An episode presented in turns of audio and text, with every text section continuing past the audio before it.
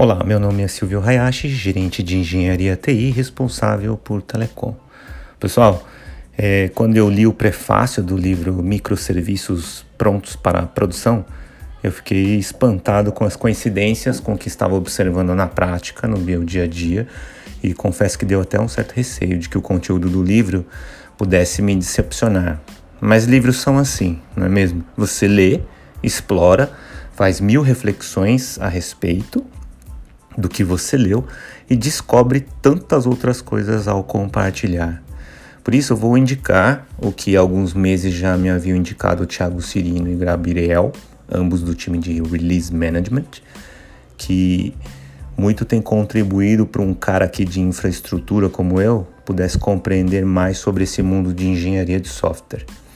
Trata-se do livro Susan, da Susan Fowler, Microserviços Prontos para a Produção, construindo sistemas padronizados em uma organização de engenharia de software da editora O'Reilly, de novembro de 2018, que ele foi reimpresso. Também disponível online é, e por 10 dias você pode ler qualquer livro da editora O'Reilly de graça, que é tipo período de avaliação, né? Que foi o que eu fiz. Mas no final acabei comprando o livro na versão Kindle, eu não, não aguentei. É, o que eu vou fazer aqui é reproduzir, para quem ainda não leu, o prefácio de que tanto gostei, só para ver se causa o mesmo efeito em vocês, tá bom? Lá vai, Susan Fowler dizendo, abro aspas, este livro nasceu a partir de uma iniciativa de disponibilidade de produção que comecei a implantar vários meses depois de entrar na Uber Technologies como engenheira SRE. A gigantesca e monolítica API do Uber estava lentamente sendo dividida em microserviços e quando entrei na empresa, havia mais de mil microserviços que surgiram a partir da divisão da API e foram executados junto a ela. Cada um desses microserviços foi projetado, construído e mantido por uma equipe de desenvolvimento próprio. E mais de 85% desses serviços tinham pouco ou nenhum envolvimento do SRE e nenhum acesso aos recursos do SRE. Nossa diretiva era simples: encontrar um modo de implantar altos padrões em 85% dos microserviços que não tinham qualquer envolvimento com SRE. Nossa missão era simples.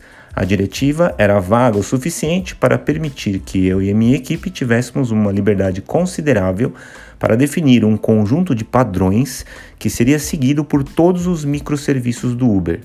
Definir altos padrões que pudessem ser aplicados a todos os microserviços sendo executados dentro desta grande organização de engenharia de software não foi fácil.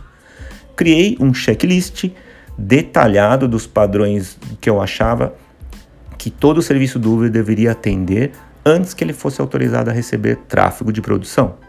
Isso exigia identificar um conjunto de princípios gerais e abrangentes que cobrisse todos os requisitos específicos e assim nós definimos oito princípios. Todo microserviço do Uber deveria ser estável, confiável, escalável, tolerante a falhas, de alto desempenho, monitorado, documentado e preparado para qualquer catástrofe.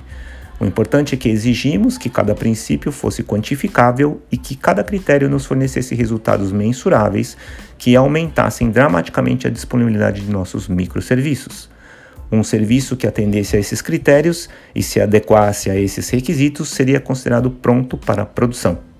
Fecha aspas. Ou seja, nada mais, nada menos do que PRR, Production Readiness Review. Portanto, não se trata de reinventar a roda, mas aplicar conhecimentos já dominados por outras indústrias como aeroespacial, gás e óleo, aeronáutica e tantas outras de missão crítica cujas falhas podem representar a perda de vida humana.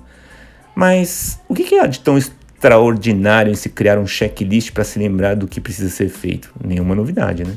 As organizações exponenciais elas têm em comum a centralidade no cliente e de uma forma ou de outra sabem o que seus clientes estão buscando, sabem o que eles querem.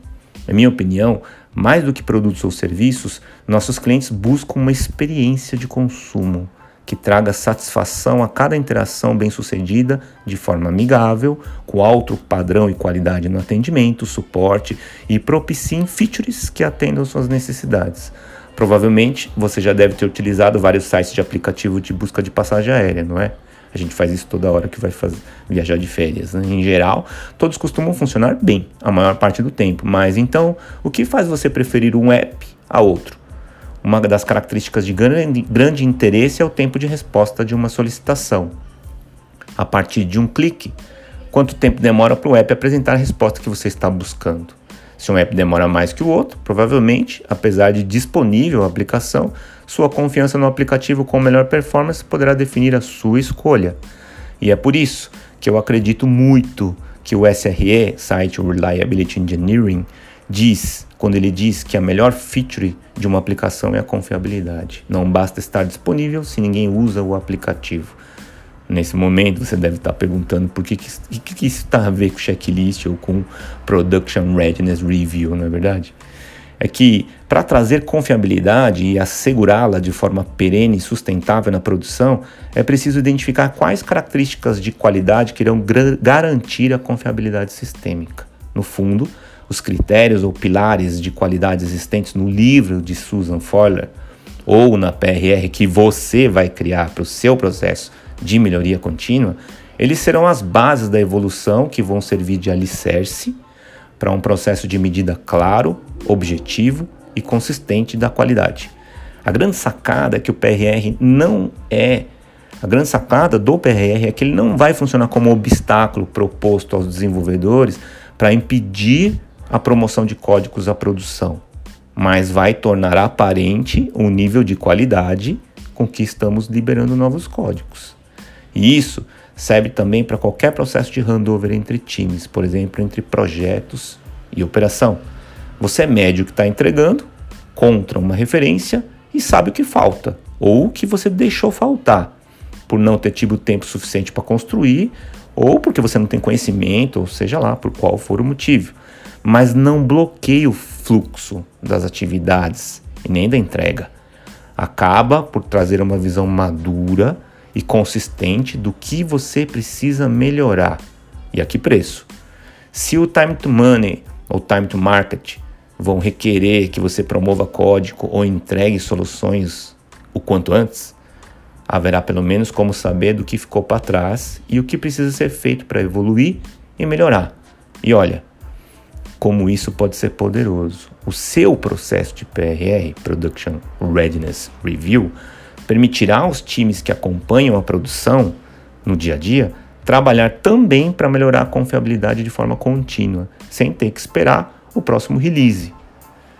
E quando as notas do PRR estiverem altas, muito altas, porque você está fazendo tudo certinho, tudo o que você terá que fazer é refinar, subir a régua da avaliação e colocar critérios ainda mais consistentes. Assim, além de entender o que significa reduzir silos organizacionais, primeiro pilar da cultura DevOps, você terá valor, você terá agregado um valor substancial ao processo de melhoria contínua da confiabilidade sistêmica. Faz sentido? Montei um desenho para explicar esses insights e demonstrar o poder do PRR, que não dá, dá para eu colocar aqui, né? Tiago, Gabriel, e André Teixeira, responsáveis por Release Management. Vocês foram grande inspiração para mim, muito obrigado. Vocês são grandes parceiros e eu bato palmas para vocês.